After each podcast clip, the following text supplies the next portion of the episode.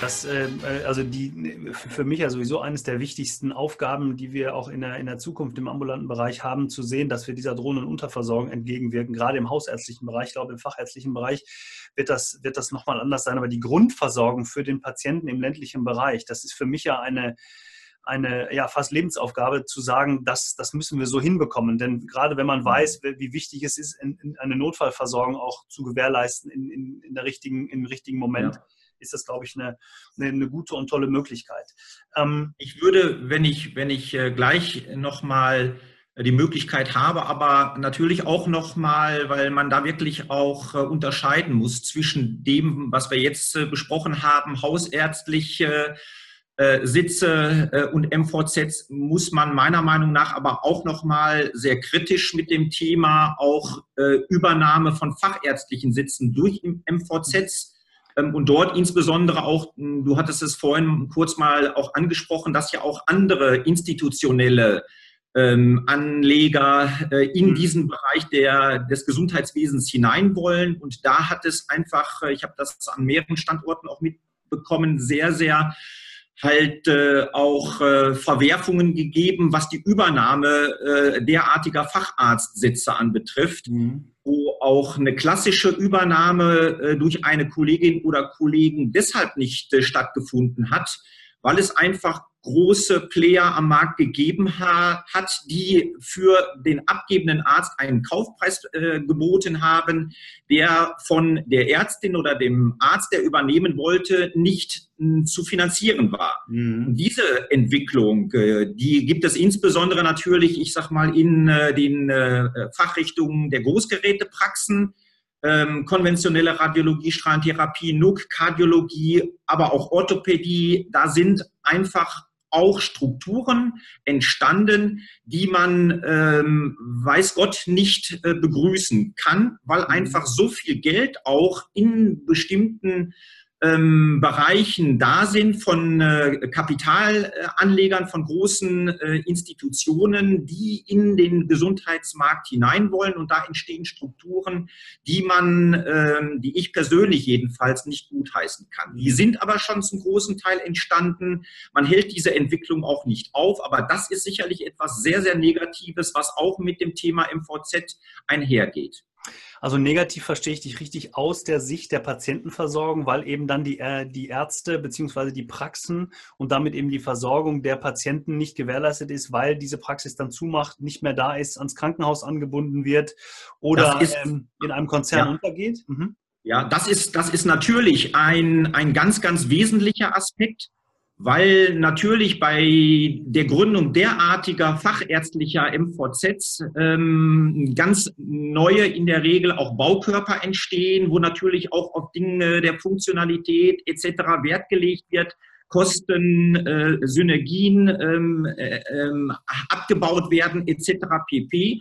Und das äh, bedingt natürlich, dass die Vertragsarztsitze von den bisherigen Praxen weg in diese Zentren äh, verlegt werden, mit dem großen Nachteil natürlich für Patienten und Angehörige, sich dorthin begeben zu müssen, äh, wo dann teilweise aber auch in der Struktur äh, 15, 20 Kilometer vom bisherigen Praxisstandort entfernt diese MVZs entstanden sind. Und das ist natürlich ein wesentlicher Nachteil. Aber ich sage auch noch mal dazu, ähm, da gehört natürlich auch eine Renditeerwartung dieser institutionellen Anleger dazu, die aus meiner Sicht es eben nicht äh, so in den Vordergrund stellen, äh, den Patienten und das Patientenwohl in den Vordergrund zu stellen, weil natürlich auch hier ähm, entsprechende Renditen abgeliefert werden müssen, die zu keinen gesunden Strukturen führen und die vor allen Dingen nicht dazu führen, dass der Arzt oder die Ärztin eben eine solche Praxisnachfolge antreten können, weil sie nicht in der Lage sind, mit derartigen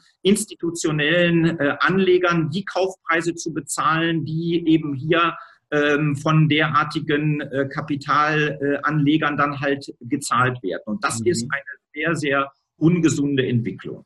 Ähm, siehst du das, weil du hast einige Fachrichtungen ja angesprochen, die das betrifft, also Großgerätepraxen, gerade im Bereich der, der Radiologie, Strahlentherapie und so weiter, Orthopädie, wir, wir erleben es ja bei Zahnarztpraxen auch in dem jetzt im, im Nephrologie können wir natürlich auch noch dazu nehmen. Genau, können wir dazu nehmen. Die Frage wäre jetzt, ähm, je mehr solcher Zentren entstehen, also große Zentren entstehen und je mehr die Industrie darauf aufmerksam wird, setzt das die einzelne kleine Praxen, die sich vielleicht bewusst noch dagegen entscheiden, also klein im Sinne von Einzelpraxis, nicht Konzern übernommen, setzt die das so unter Druck, auch wirtschaftlich unter Druck, ähm, dass es irgendwann eine Tendenz gibt, dass das nur noch passiert, also dass nur noch große Firmen übernommen werden. Denn vor dem Hintergrund, äh, sich das mal zu überlegen, kann es ja auch gut sein, dass es, dass es eine, ein, ein, ein, ich sage mal, finanzkräftiges Unternehmen schafft, eine Praxis zu unternehmen, umzustrukturieren, neu aufzubauen, moderner hinzubekommen, bessere Medizin zu machen, für den Patienten einfachere Wege zu schaffen. Ich nenne jetzt mal das Thema Digitalisierung, Systematisierung. Wenn zum Beispiel dann die einzelnen Praxen, die kleineren, die nicht industriegebunden sind, das wirtschaftlich nicht schaffen können und damit vielleicht in Anführungsstrichen eine Medizin machen, die vielleicht länger dauert und dem Patienten gar nicht so viele Vorteile bringt? Ähm, das ist sicherlich ein, ein massiver Druck, der schon seit Jahren auf äh, Einzelpraxen oder auch auf äh, Zweier äh, Gemeinschaftspraxen, aus zwei Ärzten bestehende Gemeinschaftspraxen besteht. Das ist definitiv schon so. Mhm. Und das wird aber nachhaltig auch anhalten, dieser Druck. Ähm, weil natürlich, ich sag mal, wie ähm, es gerade auch geschildert wurde, ist ja dann halt auch wieder die Reinvestition in entsprechende High-End-Geräte mhm. für eine Einzelpraxis oder auch für eine Gemeinschaftspraxis aus zwei Ärzten bestehen, kaum noch so ohne weiteres möglich. Äh, weil natürlich äh, dann auch der, der medizinische Standard in derartigen Zentren äh, entsprechend ein anderer ist, kommt es da sicherlich maßgeblich darauf an, wie bleiben die bisherigen Zuweiserstrukturen erhalten. Mhm. Aber auch da glaube ich, dass der, der Druck auf kleinere Praxen und dazu zähle ich jetzt, äh, wie gesagt, auch äh, kleine Gemeinschaftspraxen, wird in der Zukunft weiterhin massiv zunehmen. Das sehe ich persönlich ja. so. Das ist natürlich ein Thema, über das wir wahrscheinlich noch sehr, sehr lange sprechen können. Man merkt auch, je, je weiter wir sprechen, umso tiefer geht man auch rein in diese Materie. Vielleicht nochmal einen Schritt zurück ähm, auf dieses Thema ähm, die Entwicklung und Veränderungen am Markt, jetzt gerade was auch die, die Zusammenarbeit in dein, aus deiner Erfahrung mit den Ärzten angeht. Ähm, haben sich die oder hat sich die Zusammenarbeit mit Ärzten deshalb auch verändert, weil Ärzte dieses Spektrum, wir, wir begleiten den Arzt ja zum Unternehmer, das ist ja unser Anspruch, aber ähm, dass die Ärzte diese Beratungsleistung ja selbst gar nicht erbringen können und dass dieses Spektrum so groß ist, also ähm, das ist ja, man sieht es ja, dass selbst ein, ein, eine, eine, ein Unternehmen wie zum Beispiel die ASI Wirtschaftsberatung ja spezielle Berater für ein Einzelsegment aufmachen muss, nämlich für das Thema MVZ, damit es zielgerichtet beraten werden kann. Du hast ja gesagt, du bist ja bundesweit letztendlich tätig für, für ASI, weil ich glaube, neben dir, wer macht es noch? Glaube ich, keiner so, so spezialisiert. Vielleicht noch ein oder zwei. Also, ne? Ja. Vielleicht noch, noch ähnlich spezialisiert sind. Also ist, ja. das, ist, ist das ein Feld, wo der Arzt sich auf jeden Fall Beratung und Unterstützung holen muss, aus deiner Sicht? Ja, wobei ich aber jetzt auch äh, langjährig rückblickend sagen muss, diejenigen, die sich damit beschäftigen als Ärzte, die wissen auch, ich komme ohne qualifizierte Steuerberater, Medizinrechtler nicht aus. Also das hat ist eigentlich meine Erfahrung, hat eigentlich von Anfang an stattgefunden, dass ich entweder mit anderen Beratern sofort am Tisch saß oder ich erstmal vielleicht als erster dazu gezogen wurde, aber wir dann sehr, sehr schnell eigentlich auch gemerkt haben, da muss dann halt auch noch ein Wirtschaftsprüfer oder Steuerberater dazu, ich sag mal, die sich ernsthaft mit dem Thema auseinandergesetzt haben, haben dann eigentlich auch von Anfang an erkannt, ähm, da brauche ich auf jeden Fall ganz qualifizierte Beratung. Das ist mhm. so, ja.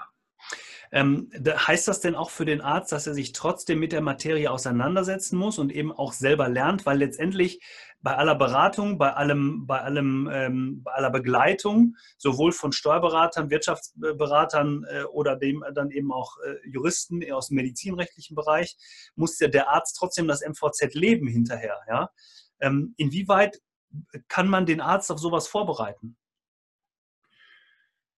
Sagen wir mal so, das halte ich schon für schwierig, so pauschal da eine Antwort drauf zu geben, weil man durchaus natürlich auch unterschiedliche Charaktere bei den Ärzten hat, die sich zum Teil wirklich äh, sehr, sehr stark in alle möglichen Materien eingearbeitet haben, mhm. äh, bis zu Kollegen, die gesagt haben, dafür habe ich meine Berater, ich muss nur mal von oben drauf schauen. Also da kann man wirklich sagen, das ist von bis. Ähm, was ich natürlich immer versuche, die Ärzte dafür zu sensibilisieren, dass gerade wenn es um die kaufmännische Seite geht, also auch um das betriebswirtschaftliche, wenn es um die gesamte Thematik der Abrechnungen geht, Häufigkeitsstatistik und Frequenztabellen, da versuche ich schon gemeinsam in der Regel auch mit dem Steuerberater die Ärzte schon dafür zu sensibilisieren, sich damit stärker auseinanderzusetzen. Mhm. Das ist sage ich einfach mal, für mich die Hauptaufgabe, die Ärzte dafür zu, zu sensibilisieren. Mhm. Denn das ist äh, bei vielen auch zu Beginn nicht unbedingt so ausgeprägt. Aber da, da ja hier halt auch besondere Strukturen da sind in einem MVZ, halte ich gerade das für besonders wichtig. Mhm. Ähm, die die ähm, ja, Begleitung des, des Arztes auf diesem Weg, äh, erkennst du da gerade, wenn der Arzt ist ja natürlich bei den Gesprächen mit dabei, du hast gerade gesagt, du, du beziehst ja auch andere Berater mit ein, was ich für sehr für wichtig finde, damit der Arzt ja auch merkt, da ist ein Zusammenspiel, also man ist noch eine ganzheitliche Betrachtung lernt, der Arzt lernt also auf diesem Weg auch mehr von einem Thema, das ihm ja im Studium und in, im Krankenhaus eigentlich noch nie beschäftigt hat. Vielleicht war er schon selbstständig, aber das ist ja wirklich der mhm. nächste Schritt. Gibt es denn Ärzte neben den Krankenhäusern, wir haben es ja gerade gesagt, Krankenhäuser, die als Träger äh, gründen, ähm, immer noch, die sagen, wir möchten jetzt gerne ein eigenes MVZ gründen und nicht eben nur mit einem Kollegen, sondern vielleicht auch fachgruppenübergreifend MVZs gründen. Gibt es das auch noch? Das gibt es noch, hat aber, ich sag mal so von der Historie jetzt rückblickend bis 2004 deutlich nachgelassen. Mhm. Also ich sag mal, diejenigen, die sich, äh, die offen waren, die sich mit den Veränderungen, die das MVZ mitgebracht hat, beschäftigt haben, haben in der Regel auch in den zurückliegenden Jahren das realisiert. Es kommt immer wieder, äh, mal hoch, aber von der, von der äh, Quantität her längst nicht vergleichbar, wie es in den ersten Jahren, seitdem die Möglichkeiten bestanden, auch gerade fachübergreifend äh, so ein MVZ zu gründen, ist das deutlich zurückgegangen. Mhm. Hast du da irgendeine Zahl im Kopf, wenn man das mal vergleicht? Oder weißt du da zufällig was? Man sagt, wie viele Krankenhaus-MVZs bestehen und wie viel so, so vom, vom, von der Einstufung her? Wie viel äh, von Ärzten gegründete MVZ gibt es?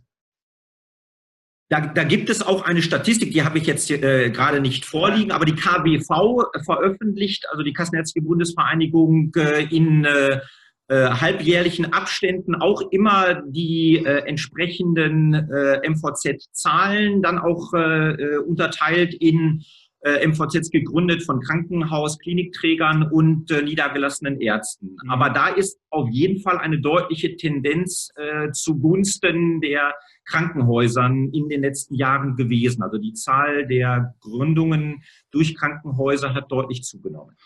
Ähm, gut, würde ja auch dafür sprechen, weil die Krankenhäuser letztendlich einfach sich ein Stück von dem Kuchen des ambulanten Bereiches ja mit abschneiden möchten und natürlich damit auch unmittelbare Zuweise haben für, für die Patientenversorgung im Krankenhaus. Ne? Also ja da, äh, das ist natürlich lukrativ, weil gerade auch Krankenhäuser wirtschaftlich denken müssen.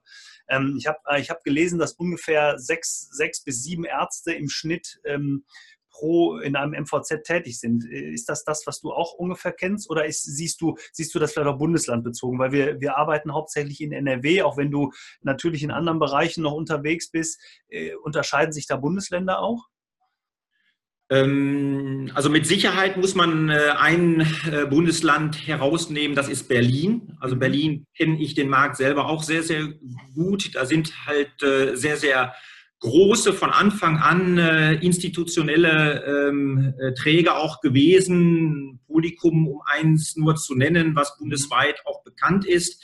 Äh, dort sind halt ganz andere Strukturen, halt auch mit 20, 30 Ärzten, die dort tätig sind, wobei man natürlich auch da immer noch mal gucken muss, ob die dann halt äh, äh, halbe Stellen haben oder äh, volle, äh, volle Versorgungsaufträge erfüllen. Aber da weiß ich, dass definitiv die Strukturen anders sind. Genauso muss ich es dazu mhm. sagen, auch in Baden-Württemberg Baden-Württemberg und Bayern. Ja. Dort sind äh, mir, die ich auch teilweise selber in München betreue, MVZs bekannt mit deutlich größerer Anzahl an äh, Ärzten, die dort tätig sind. Mhm. Also hier in den, in den Bundesländern, ich sag mal Westfalen-Lippe und Nordrhein, auch das ist bekannt, äh, die Kassenärztlichen Vereinigungen gehören nicht äh, unbedingt jetzt zu denen, die ähm, die Gründung von MVZs äh, gepusht haben, wie das teilweise in den anderen kassenärztlichen Vereinigungen der Fall war.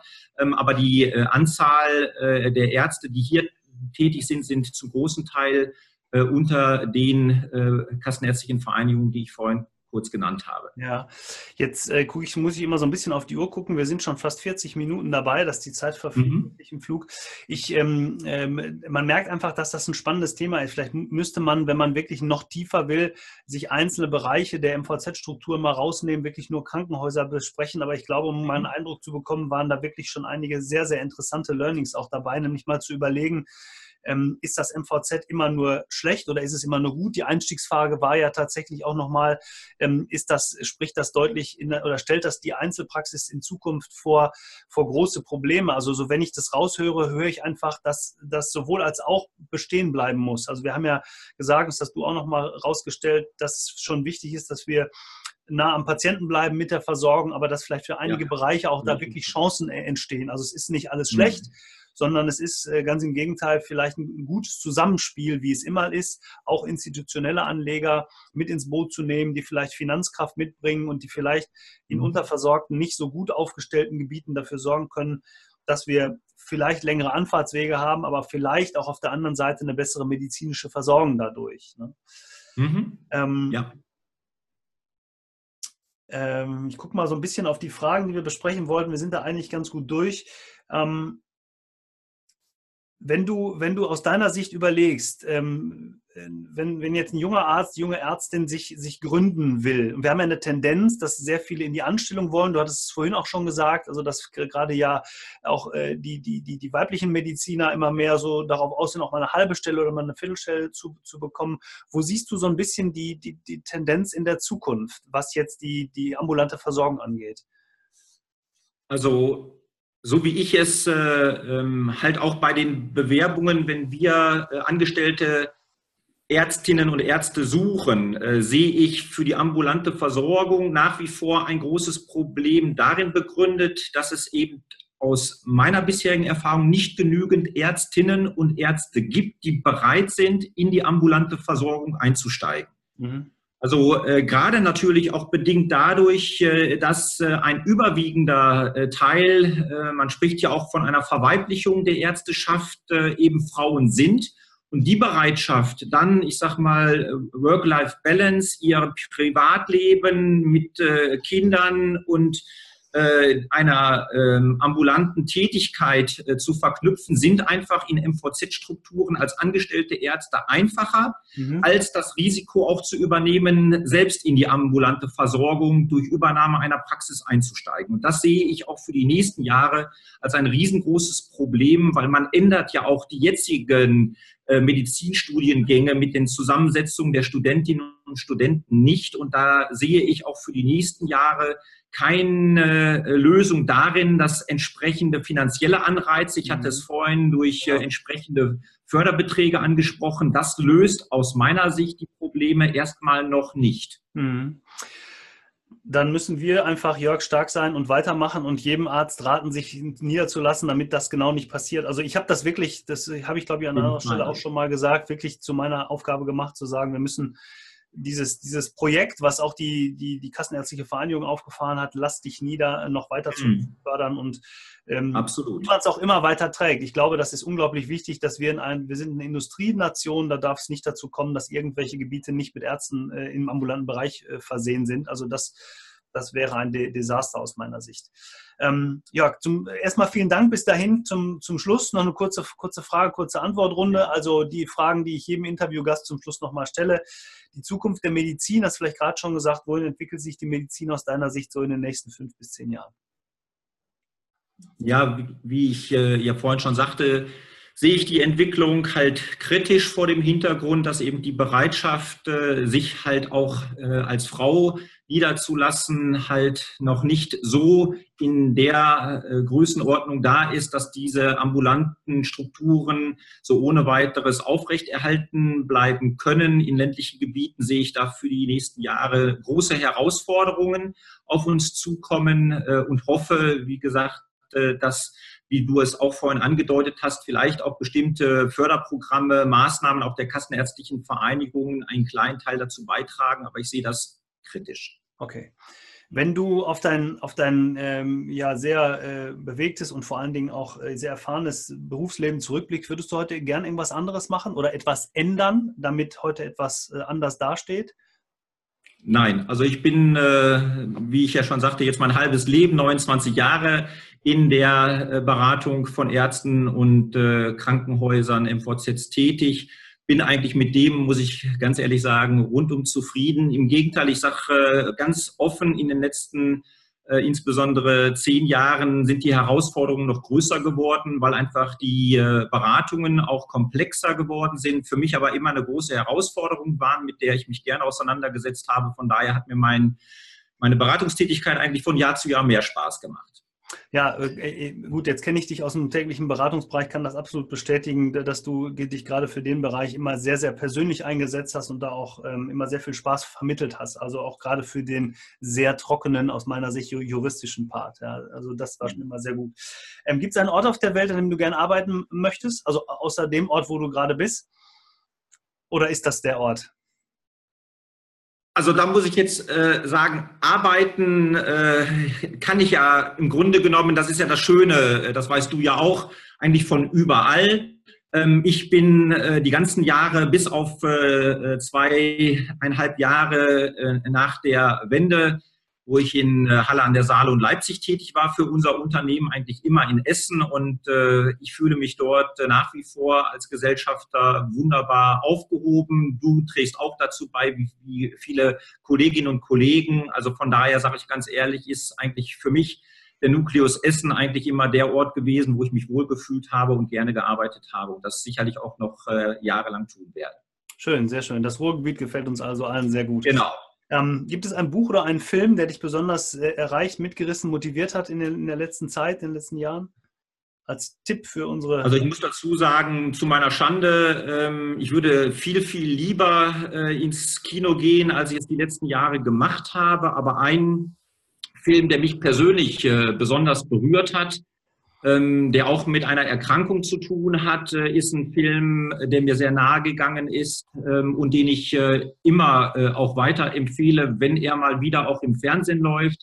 Das ist der Film Honig im Kopf mit Dieter Hallervorden und der kleinen Emma, der Tochter ja. ähm, und ähm, genau, von, von Til Schweiger. Genau, ich hatte jetzt gerade überlegt. Ja. Ähm, und das ist ein, ein Film, der mir persönlich sehr, sehr nahe gegangen ist, weil er ja die Erkrankung Alzheimer mhm. äh, zum Gegenstand hat, ähm, die jeden von uns äh, auch schon in jüngeren Jahren ereilen kann. Und ähm, äh, der Film, muss ich sagen, ist mir sehr, sehr nahe gegangen und ich kann nur jedem, der den Film noch nicht gesehen hat, nur empfehlen, wenn er mal äh, im Fernsehen auch läuft, sich diesen Film anzuschauen. Und äh, als, Buch, als Buchempfehlung von deinen vielen Büchern, die, die du gelesen hast, gibt es da irgendwas? Ja, da bin ich natürlich schon geprägt durch mein äh, Interesse, äh, insbesondere natürlich auch Geschichtsbücher halt zu lesen. Und da kann ich aber auch, muss ich ganz ehrlich sagen, ein Buch gerade heute äh, im Jahr 2018 empfehlen, nämlich äh, vor genau 100 Jahren äh, war der Erste Weltkrieg 1918 beendet. Die Monarchie ähm, wurde ähm, gestürzt. Es kam äh, hier in Deutschland äh, dann die äh, ganze Diskussion der Weimarer Republik mit allen Verwerfungen, Radikalisierungen. Da gibt es ein Buch von Joachim äh, Keppner, das heißt 1918, Aufstand für die Freiheit. Das lese ich gerade. Und das ist äh, eines von vielen Büchern, die mit dem ähm, Jahr 1918 zu tun haben, äh, das mir aber persönlich, äh, nachdem ich in vielen Büchern mal reingelesen habe, mit Abstand am besten gefallen hat. Und das ist meine Empfehlung von Joachim Keppner 1918. Sehr schön. Wir machen äh, sowieso alle, alles das als Empfehlungen auch unten in die Shownotes, also dass jeder das nachlesen kann und sich das Buch nochmal anschauen kann. Ich würde auch gerne das Thema Stadtführung Duisburg mal einfach verlinken, damit man vielleicht auch mal draufgehen kann mhm. und vielleicht, wenn man äh, äh möchte, auch zu den Themen persönlich mit dir Kontakt aufnehmen kann. Ähm, zum ja. Schluss, äh, letzte Frage ähm, äh, nochmal, wen würdest du uns für diesen, für diesen Podcast als Podcast-Gast empfehlen? Ähm, ähm, da hast du mir im Vorgespräch schon gesagt, es gibt jemanden, den du uns empfehlen würdest, der sehr gut passen würde, aber das verschieben wir auf später, weil du ihn gerne erst vorab persönlich fragen möchtest, was ich sehr, sehr gut finde. Denn bevor wir irgendjemanden überraschen und seinen Namen hier nennen, äh, vielleicht auch aus der Öffentlichkeit, ähm, machen wir das auf jeden Fall so, das tragen wir danach. Ähm, Jörg, ganz, ganz lieben Dank ja. für deine Zeit, für alle die, die mal wissen wollen, wann wir das hier machen. Das ist Sonntagvormittag, später Vormittag, jetzt ist kurz vor zwölf. Ähm, also auch das, äh, äh, Jörg Weißmann hat sich Zeit genommen, um uns dieses Thema medizinisches Versorgungszentrum etwas zu erklären. Wer unmittelbar Kontakt mit Jörg aufnehmen möchte, wir werden auch seine E-Mail-Adresse die, die Show, in die Shownotes verlinken, sodass man direkt auch Kontakt aufnehmen kann, sollte Fragen zu diesem sehr speziellen Thema sein. Ansonsten immer gerne über mich und dann leite ich es an Jörg weiter, weil wir sitzen zwei Büros nur voneinander entfernt. Also ja, ganz lieben Dank nochmal. Schönen Sonntag für dich und deine liebe Frau. Und ähm, für Sie nochmal danke fürs Zuschauen. An eine Bitte habe ich zum Schluss noch. Bewerten Sie uns bitte bei iTunes oder YouTube. Ähm, und auch wenn ich bewerten sage, dann meine ich das auch. Schreiben Sie ruhig zwei Sätze dazu, denn nur so können wir erfahren, was wir in Zukunft anders besser machen können und vielleicht auch einen Hinweis zu den Gästen äh, bekommen. Das ist uns auch immer sehr wichtig, denn ähm, nur dann kriegen wir auch wieder neue Gäste und können vielleicht so interessante Gespräche führen wie heute mit Jörg. Also ganz lieben Dank. Jörg, nochmal schönen Sonntag an Sie. Vielen Dank fürs Zuschauen und Zuhören. Und, ähm, wünsche ich dir und deinen Lieben auch. Dankeschön. Bleiben Sie aktiv, unternehmen Sie was. Bis zum nächsten Mal. Tschüss.